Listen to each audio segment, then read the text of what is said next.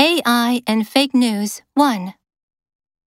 When Mark Zuckerberg told Congress Facebook would use artificial intelligence to detect fake news posted on the social media site, he wasn't particularly specific about what that meant.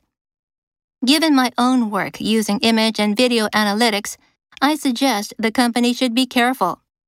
Despite some basic potential flaws, AI can be a useful tool for spotting online propaganda but it can also be startlingly good at creating misleading material. Researchers already know that online fake news spreads much more quickly and more widely than real news. In an online world where viewers have limited attention and are saturated with content choices, it often appears as though fake information is more appealing or engaging to viewers.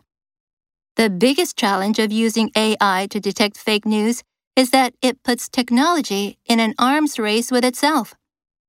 Machine learning systems are already proving spookily capable at creating what are being called deep fakes photos and videos that realistically replace one person's face with another to make it appear that, for example, a celebrity was photographed in a revealing pose where a public figure is saying things he'd never actually say. Even smartphone apps are capable of this sort of substitution, which makes this technology available to just about anyone, even without Hollywood level video editing skills.